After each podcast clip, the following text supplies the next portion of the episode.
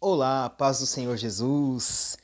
Neste momento nós vamos estar iniciando mais uma série de administração As Sete Igrejas do Apocalipse. E neste momento nós vamos estudar um pouquinho sobre a igreja de Tiatira. Então eu convido você desde já a abrir aí a sua Bíblia, né, no livro de Apocalipse, capítulo de número 2, a partir do versículo de número 18. Apocalipse, capítulo de número 2, a partir do versículo de número 18. Enquanto você se prepara, enquanto você abre aí a sua Bíblia, nós vamos orar ao Senhor. Senhor, em nome de Jesus, nós nos colocamos diante da tua presença. Neste momento, Senhor, nós vamos estudar a tua palavra. Te pedimos, meu Deus, que o Senhor venha abrir o nosso entendimento, o nosso intelecto para que nós possamos compreender a tua palavra. Que a tua palavra, Senhor, neste momento, ela venha de encontro com os nossos corações e que ela venha nos ensinar. Então, em nome de Jesus, destrava a nossa mente, destrava o nosso entendimento e que a tua palavra penetre nos nossos corações. E mais do que penetrar nos nossos corações, que a tua palavra, Senhor, ela produza o fruto, o propósito, é o resultado para o qual está sendo mandada. Em nome de Jesus, nós amarramos todo impedimento, todo valente e ministramos a tua palavra em nome de Jesus. Então, Apocalipse, capítulo de número 2, a partir do versículo de número 18, nós vamos ler o que a palavra do Eterno nos diz. E a palavra do Eterno, ela vai nos dizer assim: Carta à igreja em Tiatira. Ao anjo da igreja em Tiatira escreve: Estas coisas diz o Filho de Deus, que tem os olhos como chamas de fogo e os pés semelhante ao bronze polido. Conheço as tuas obras, o teu amor, a tua fé, o teu serviço, a tua perseverança e as tuas últimas obras, mais numerosas do que as primeiras. Tenho, porém, contra ti o tolerares que esta mulher Jezabel, que a si mesmo se declara profetiza, não somente ensine, mas ainda seduza os meus servos a praticarem a prostituição e a comerem coisas sacrificadas aos ídolos. Dei-lhe tempo para que se arrependesse ela, todavia, não quer arrepender-se da sua prostituição. Eis que a prosto de cama, bem como em grande tribulação, os que com ela adulteram, caso não se arrependam das obras que ela incita. Matarei os seus filhos, e todas as igrejas conhecerão que eu sou aquele que sonda mente e corações, e vos darei a cada um segundo as vossas obras. Digo, todavia, a vós outros, os demais de Tiatira, a tantos quanto não têm esta doutrina e que não conheceram, como eles dizem, as coisas profundas de Satanás, outra coisa, outra carga não jogarei sobre vós. Tão somente conservai o que tendes até que eu venha. Ao vencedor que guardar até o fim as minhas obras, eu lhe darei autoridade sobre as nações, e com cetro de ferro as regerá, e as reduzirá a pedaços, como se fosse objeto de barro. Assim como também eu recebi do meu Pai, dar-lhe-ei ainda a estrela da manhã. Quem tem ouvidos, ouça o que o Espírito diz às igrejas. Amém? Então, nós estamos neste momento iniciando o nosso estudo sobre a igreja em Tiatira. E a igreja em Tiatira, nós temos alguns dados sobre, sobre ela. Então, a carta em si, ela é uma das cartas mais longas comparada a todas as outras cartas que o Senhor mandou João escrever. Então, ela não é somente a mais longa, como ela é também a mais severa. Então, de todas as cartas que Jesus ele escreveu, nós temos dentro desta carta a mais severa de todas as advertências do Senhor. Então ela é muito severa. o assunto que Jesus trata é muito duro. E esta igreja, então, ela recebe a mais severa advertência do Senhor. Eu falo toda hora a mais severa advertência do Senhor, porque nós temos que ficar ligados naquilo que o Senhor fala. Então, aquilo que é falado, nós temos que gravar nos nossos corações, nós temos que guardar nos nossos corações. Quando nós falamos do nome em si, Tiatira, este nome ele significa sacrifício de trabalho. E ela era uma cidade muito famosa. E ela era famosa justamente por causa do comércio que ali havia. Então, na cidade havia um comércio de tecido de púrpura. Então, isto fazia com que ela fosse famosa, com que ela fosse conhecida ao seu derredor. Esta cidade, ela também fica ali na Ásia Menor, que hoje é uma atual porção da Turquia. E ela ficava a 59 quilômetros sudoeste de Pérgamo. Então, Pérgamo foi a igreja que nós tratamos anterior. Então ela ficava ali a 500 quilômetros a sudoeste na estrada que passava para ir, pra, para ir né, para Sardes, que é a próxima igreja, que é a próxima carta. Bom, a cidade de Tiatira ela foi fundada por Alexandre Magno, depois aí que houve a destruição do Império Persa. Então essas aí são algumas informações muito importantes a respeito de Tiatira, da cidade de Tiatira, tá bom? Quando a palavra do Senhor inicia no versículo 18, ao anjo da igreja que está em Tiatira, escreve. Bom, nós não sabemos quem é o anjo da igreja de Tiatira. Então não temos dados, informações de quem seria o pastor de Tiatira neste período. Porém, nós temos aqui uma informação muito interessante, que mais ou menos em 53 depois de Cristo acontece a, convers a conversão de uma mulher chamada Lídia.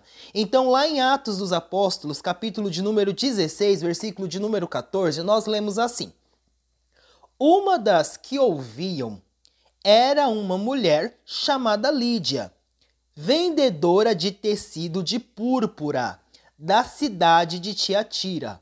O Senhor abriu seu coração para atender a mensagem de Paulo. Então, esta mulher chamada Lídia, ela ouvia o que o apóstolo Paulo estava pregando e o Senhor abriu seu coração para ela receber a palavra. Então houve ali a conversão de Lídia e de sua casa e ela era da cidade de Tiatira. Então, assim, a palavra chegou até a cidade de Tiatira. Podemos dizer, então, que talvez Lídia, sua família, tenham sido ali uma das pessoas que iniciaram a igreja? Sim, podemos dizer isto. Mas nós não podemos afirmar que Lídia ou seu esposo eram líderes da igreja no período que o apóstolo João ele manda a carta. Porque Lídia ela se converteu em 53 depois de Cristo, como eu já falei. E a carta de, de João ela foi escrita em 96 depois de Cristo. Então nós temos um período de 33 anos, desde a conversão de Lídia até o dia que a carta ela é enviada para esta igreja. Então passam-se 33 anos. O Senhor, ele diz assim dentro desta carta: Estas coisas diz o Filho de Deus, que tem os olhos como chama de fogo e os pés semelhante ao bronze polido. Quando Jesus ele se apresenta como aquele que tem os olhos como chamas de fogo e os pés como bronze polido, o fogo, ele simboliza pureza. O fogo, ele simboliza então a pureza que o Senhor tem e que o Senhor pode proporcionar à sua igreja. Então ele envia o seu fogo para purificar a sua igreja. O fogo traz purificação. Por isso que ele é aquele que tem os olhos como chamas de fogo e os pés como latão reluzente. Por quê? Porque além do fogo, acompanha-se o julgamento. Então nós temos a pureza do fogo e o julgamento. Jesus, ele é aquele que tem o poder tanto de purificar a sua igreja como de julgar a sua igreja. Então Jesus, ele pode sim julgar a igreja. E é o que ele está fazendo. Ele está trazendo um julgamento sobre a igreja. A igreja precisava se, se consertar. Ao mesmo tempo que ele traz um julgamento, ele traz um espírito de purificação. Então ele pode purificar a igreja mediante o arrependimento da mesma. A mesma precisa se arrepender-se. Bom, o Senhor ele vai dizer para esta igreja o seguinte: Conheço as tuas obras. Então ele vem falando, olha, a primeira coisa que eu digo para vocês é que eu conheço as obras de vocês. Eu conheço o teu amor. Então, além das obras, ele conhece o amor. Ele diz: Eu conheço a tua fé, o teu serviço, a tua perseverança e as tuas últimas obras, mais numerosas do que as primeiras. Então o Senhor aqui, ele fala, ele sempre vai fazer isto. Ele sempre traz um elogio antes de trazer a palavra de correção. Então, todas as cartas que nós vamos ler, o Senhor ele sempre diz: Olha, eu conheço a tua obra, eu sei que está difícil, eu sei que você é fiel, porque ele sempre traz isto. Ele sempre traz, primeiramente, um elogio para a igreja. Isto quando a mesma tem direito a um elogio. Porque se ela não tiver direito a elogio, então ele já passa direto para a correção. Aqui dentro desta carta, ele vem dizendo algumas coisas que são interessantes. Ele vem dizendo que ele conhece todas as obras desta igreja e ele faz uma comparação. Nós temos uma comparação com a igreja de Éfeso. Porque você se lembra que na igreja de Éfeso, quando ele julga a igreja de Éfeso, quando ele traz uma correção para a igreja de Éfeso, ele vai dizer para Éfeso: olha, eu tenho, porém, todavia contra vocês que vocês abandonaram o primeiro amor, que vocês abandonaram as primeiras obras. Então volta lá, arrepende-te e começa tudo de novo. Porque as obras que vocês estão praticando hoje, no dia de hoje, não não corresponde com aquilo que, com aquilo que vocês praticavam antes. Antes vocês tinham uma obra muito melhor do que hoje. Já para a igreja de Tiatira é ao contrário. Ele diz para a igreja de Tiatira que as obras desta igreja eram mais numerosas do que as primeiras. Então hoje a igreja de Tiatira tem uma obra muito melhor do que antes. Olha que coisa impressionante. Olha que coisa maravilhosa. E é por isso que ele diz que ele conhece. Ele conhece a obra desta igreja, ele conhece o amor que esta igreja tinha, porque ela era uma igreja amorosa, ela era uma igreja que tinha um amor incondicional, tanto pelo Senhor quanto pelas almas. Ele conhece a fé desta igreja, ele conhece o serviço, ele conhece a perseverança, então ele vai falando tudo isto. Quando ele chega diante da correção que agora vem a correção. Então ele já elogiou, mas agora ele vem com a correção. A correção, ele diz o seguinte: Tenho, porém, contra ti o tolerares que esta mulher Jezabel, que a si mesmo se declara profetiza, não somente ensine, mas seduza os meus servos a, a praticarem a prostituição e a comerem coisas sacrificadas aos ídolos. Então aqui os, aparece no contexto uma mulher. E a esta mulher, Jesus dá o nome de Jezabel. Jezabel significa montão de lixo. Então nós temos aqui uma comparação. Nós não sabemos se realmente o nome desta mulher era Jezabel ou se o Senhor ele faz uma comparação com a mulher de Acabe. Em 1 Reis 16:31, nós vamos ler o seguinte: Ele não apenas achou que não tinha importância cometer os pecados de Jeroboão, filho de Nabote, mas também se casou com Jezabel, filha de Etbaal, rei dos Sidônios, e passou a prestar culto a Baal e a adorá-lo. Então aqui, 1 Reis 16:31 está falando do rei Acabe. O rei Acabe, ele começou a fazer aquilo que não agradava ao Senhor. Então o versículo vai nos dizer que ele achava sem importância, não tem problema. Não tem problema nenhum cometer os mesmos pecados que Jeroboão cometia. A idolatria que Jeroboão trazia para o povo. Não tem problema nenhum. Ele não somente cometia os mesmos pecados, como ele também foi lá e casou-se com uma mulher chamada Jezabel. Todos nós já ouvimos falar de Jezabel.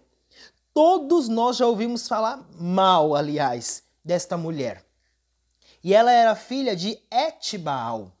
E ela traz para o meio do povo de Deus a adoração a Baal.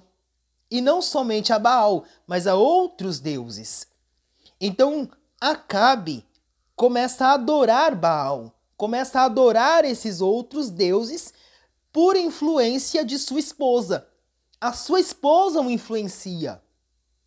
E aí nós vamos lembrar de quando Elias ele desafia os profetas de Baal e mostra que somente há um Deus em Israel. Mas por que que ele desafia? Porque o Senhor mandou? Sim, porque o Senhor mandou. Mas depois dele desafiar, quem perseguiu a quem perseguiu Elias? Foi esta Jezabel. E aí Elias se esconde na caverna com medo de Jezabel, porque agora Jezabel pede a cabeça de Elias. E aí a palavra do Senhor vai continuar nos dizendo que Jesus ele apresenta agora no contexto uma mulher. Alguns estudiosos da área da teologia sugerem que esta mulher Jezabel seria uma doutrina ou uma religião. Porém, quando nós lemos aqui o texto, o versículo de número 20, o Senhor ele deixa bem claro que se trata de uma mulher, que não se trata de um sistema religioso mas sim de uma pessoa, porque o pronome, aliás, os termos que são utilizados refere-se a uma mulher no seu original. Então isso é bem claro dentro do texto. Agora, nós temos aqui alguns estudiosos também que vão alegar que esta mulher, Jezabel, ela era esposa do anjo da igreja, esposa do pastor. Alguns estudiosos também trazem este esta doutrina ao nosso conhecimento. Então, algumas pessoas vão dizer que esta mulher, ela era a esposa do anjo da igreja. E alguns estudiosos diriam que no original o versículo deveria ter traduzido da seguinte maneira: mas tenho contra ti, pastor, que toleras Jezabel, tua mulher, que se diz, que se diz profetiza.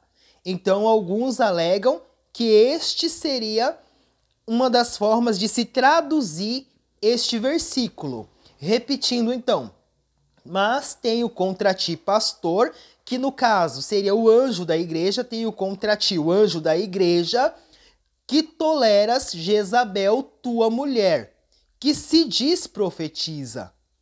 Também uma alusão aí a 1 Reis 21, versículo 25, que diz assim: Nunca existiu ninguém como Acabe, que pressionado por sua mulher Jezabel, vendeu-se para fazer o que o Senhor reprovava. Então, Acabe, ele foi pressionado por Jezabel. Jezabel, ela pressionava o seu marido, que era o rei, para fazer aquilo que desagradava o Senhor. E Acabe, ele acabou então dando ouvidos a Jezabel e deixando de ouvir o que o Senhor falava. Então, também uma alusão a este texto. Por isso que o Senhor pode sim ter chamado esta mulher de Jezabel, porque o marido dela, sendo o pastor, segundo esta teoria, sendo líder, o anjo da igreja, ele estava dando ouvidos ao que a sua mulher estava falando e deixando de dar ouvidos ao que Deus estava falando, ao que Deus queria, a forma correta de adoração. Aqui o Senhor também ele continua dizendo: Dei-lhe tempo para que se arrependesse. Ela, todavia, não quer arrepender-se da sua prostituição. Então o Senhor, ele diz que ele havia dado um tempo para que esta mulher ela viesse ao arrependimento, para que o arrependimento chegasse ao coração dela. Porém, ela não queria se arrepender. Ela não desejava o arrependimento. Ela, além de não desejar o arrependimento que o Senhor colocava diante dela, ela tomou para si o título de profetisa, mas ela não era, porque o Senhor diz que ela a si mesmo, a si mesmo se declara profetisa. Não é Jesus que a ungiu. Não é Jesus que a colocou como profetisa. Ela mesmo tomou o título para si. Ela toma o título, ela começa a sair por aí dizendo: Eu sou profetisa do Senhor. E ela começa com esta doutrina, com este ensinamento, a levar o povo de Deus, os cristãos, a cometerem prostituição. Então os cristãos, eles se prostituíam sexualmente com esta mulher. Eles iam então para prostituição, literalmente, não é um sentido figurado, é literalmente. E o Senhor dá esse alerta. Eu dei tempo. Eu falei, porque antes do Senhor ele vir e executar, o Senhor ele dá tempo para que arrependa, para que haja o arrependimento. Então o Senhor ele vai falando, o Senhor ele vai dizendo, olha, não é por aqui o caminho, o caminho é esse. Se arrepende, muda a sua vida, muda a sua conduta. O Senhor dá este tempo, mas vai de nós, se nós queremos ouvir ou não o que o Senhor está falando, o que o Senhor está nos corrigindo. Porque a palavra do Senhor, ela diz que o Senhor corrige. O Senhor corrige sim aqueles a quem ele ama. Então, se o Senhor ama, o Senhor ele corrige. Se o Senhor ama, ele traz uma palavra de correção, sim. E ele trouxe uma palavra de correção para Jezabel. Ela não aceitou, ela não quis. E aí o Senhor diz: Eis que a prosto de cama, bem como em grande tribulação, os que com ela adulteram, caso não se arrependam das obras que ela os incita. Então, dentro deste versículo, o Senhor ele diz que colocou em Jezabel uma enfermidade. Então, o Senhor a fez enfermar, porque ele diz: Eis que a prosto de cama. Esta enfermidade não é uma enfermidade natural, mas é uma enfermidade que o Senhor colocou em Jezabel. O próprio Deus colocou. Ele a pôs em cima de uma cama, ele a fez enfermar. E ele diz que além de ter feito isto com ela, ele também colocaria em grande aflição todos os que se deitaram com ela, todos os que praticaram iniquidade com ela receberiam a punição também. Por isso que o Senhor ele diz em Romanos, capítulo 6, versículo 23, através do apóstolo Paulo: "Porque o salário do pecado é a morte, mas o dom gratuito de Deus é a vida eterna". Então, quando há a prática do pecado, com certeza virá a morte. E é isto que estava acontecendo. O Senhor infligiu uma enfermidade naquela mulher que resultaria na morte, mas por causa do seu pecado. Então todo pecado ele abre a porta para morte entrar. Logo depois do pecado vem a morte, porque é uma consequência, é algo natural. Mas quando há o arrependimento, há a vida eterna. E esta vida eterna é um dom gratuito do Senhor é algo que o Senhor nos dá de graça. E o Senhor ele continua dizendo também dentro do versículo, né, do versículo 22, que ele poria uma enfermidade, né, em Jezabel, aqueles que se deitaram com ela passariam por uma grande tribulação e que ele também mataria os seus filhos. Então o Senhor ele diz que mataria os filhos de Jezabel. E quando isto acontecesse, viria o que vem logo depois. E todas as igrejas conhecerão que eu sou aquele que sonda mente e corações, e que darei a cada um segundo as tuas obras. Então, concluindo, todas as igrejas ouviriam a história todas as outras igrejas saberiam o que aconteceu. Olha, você ficou sabendo o que aconteceu lá em Tiatira? Você ficou sabendo que a mulher do pastor, segundo essa doutrina, segundo esta teoria, ela foi prosta de cama. O Senhor infligiu uma enfermidade nela porque ela estava se prostituindo? Todos saberiam.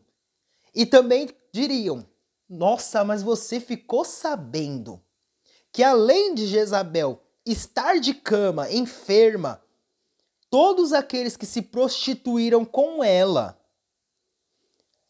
estão passando por uma grande tribulação? Você sabia também que Deus matou todos os filhos de Jezabel? Morreram todos? Mas por quê? Porque tem que se cumprir a palavra. E aí o Senhor diz: E todas as igrejas saberão que eu sou aquele que sonda mente e corações. Eu conheço a mente, eu conheço o coração, e eu retribuirei a cada um segundo as suas obras. Então, se a sua obra for boa, você vai receber a recompensa. Agora, se a sua obra for má, você também vai receber a recompensa por isto. O Senhor é claro ao dizer isto. Bom, quando nós continuamos falando sobre isto, sobre esta igreja, o Senhor ele diz: Digo, porém, a vós outros, os demais de Tiatira, há tanto quantos não têm esta doutrina e que não conheceram, como eles dizem, as coisas profundas de Satanás. Outra carga não jogarei sobre vós. Então o Senhor ele diz que em Tiatira havia também os cristãos que eram fiéis. Assim como todas as outras igrejas tinham aqueles que mereciam a correção, tinham também aqueles que eram fiéis, que não se dobraram perante a situação que estava acontecendo em cada uma das sete igrejas. E dentro desta, eles não se entregaram à prostituição, eles não se renderam à prostituição. Agora, sem trocadilhos, né? O Senhor ele diz que não conheceram as coisas profundas de Satanás, como eles dizem. Então, esse conheceram as coisas profundas de Satanás seriam ser levados ao que Jezabel ensinava. Então, eles se abstinham disso. Eles não queriam isto. E o Senhor ele diz que ele sabe que ali existe aqueles que estavam fiéis, que permaneciam fiéis. E que por permanecer fiéis, eles também carregavam nas suas costas um peso muito grande. Porque pensa, você está, eles estavam indo contra um sistema que estava instaurado dentro da igreja. Então eles estavam indo contra a doutrina, contra aquilo que estava sendo tolerado pelo anjo da igreja. O pastor da igreja estava tolerando essa situação e eles estavam indo contra, e isto trazia perseguição a eles. Por isto que o Senhor diz: Outra carga não jogarei sobre vós. Eu sei que tá difícil para vocês, então eu não vou pôr sobre vocês um peso extra que vocês não vão poder carregar. Então eu não vou jogar outra carga sobre vocês. Tão somente Cristo agora ele vai pedir algo para estes que são fiéis. Então Cristo ele vai pedir para eles tão somente conservai o que tendes até que eu venha. Então, nesse conservar significa reter. Então, retenham o que você tem ou guardem o que vocês têm. Ou seja, o que é que eles têm? Eles têm a obra, as obras, eles têm o amor, eles têm a fé, eles têm o serviço, eles têm a perseverança e eles têm as últimas obras, que são mais numerosas do que a primeira. Então ele diz: conservem, guardem o que vocês têm, até que eu venha, porque eu vou vir. Eu virei buscar vocês. E aí o Senhor ele diz: Ao vencedor que guardar até o fim as minhas obras, eu lhe darei autoridade sobre nações. Aqui o Senhor ele está falando de algo que irá acontecer no período do milênio.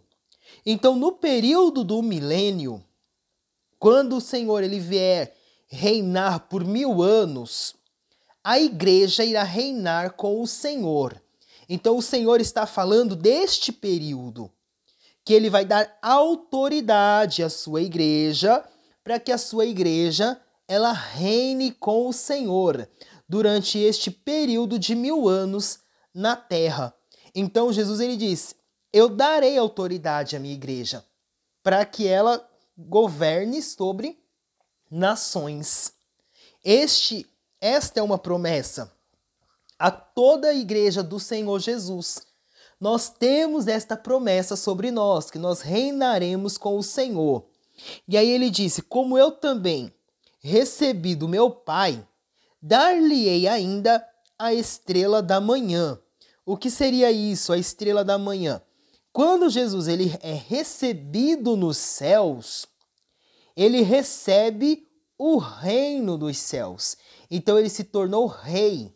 Ele assenta-se no trono como rei, e ele reina nos céus. Ele é o Senhor dos céus. E assim, juntamente, justamente como ele é o Senhor dos céus e ele reina nos céus, ele irá compartilhar seu reino com a sua igreja.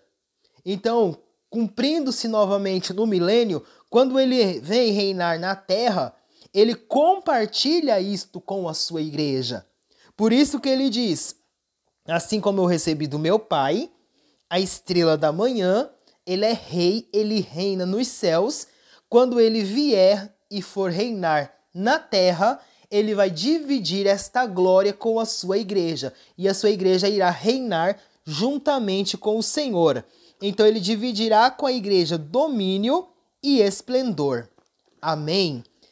E para finalizar, ele diz: Quem tem ouvidos, ouça o que o Espírito diz às igrejas. Então o Espírito, ele continua a falar. O Espírito, ele continua a nos ministrar. Nós temos apenas que ter ouvidos para ouvir o que o Senhor tem para nos falar e que nós possamos guardar esta palavra, esse ensinamento que nós possamos viver este ensinamento, que esta palavra entre nos nossos corações e produza vida produza resultado. Amém? Na próxima, no próximo estudo, nós estaremos falando sobre a igreja em Sardes. Senhor, nós te agradecemos por este estudo, nós te agradecemos, Senhor, pela tua palavra. Peço que neste momento o Senhor venha nos capacitar a cada dia mais para guardar e viver esta palavra.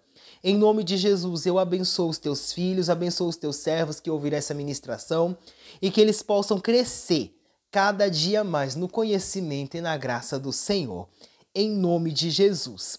Que o Senhor te abençoe e te guarde, que o Senhor faça resplandecer o seu rosto sobre ti e tenha misericórdia de ti, que sobre ti o Senhor levante o seu rosto e te dê a paz.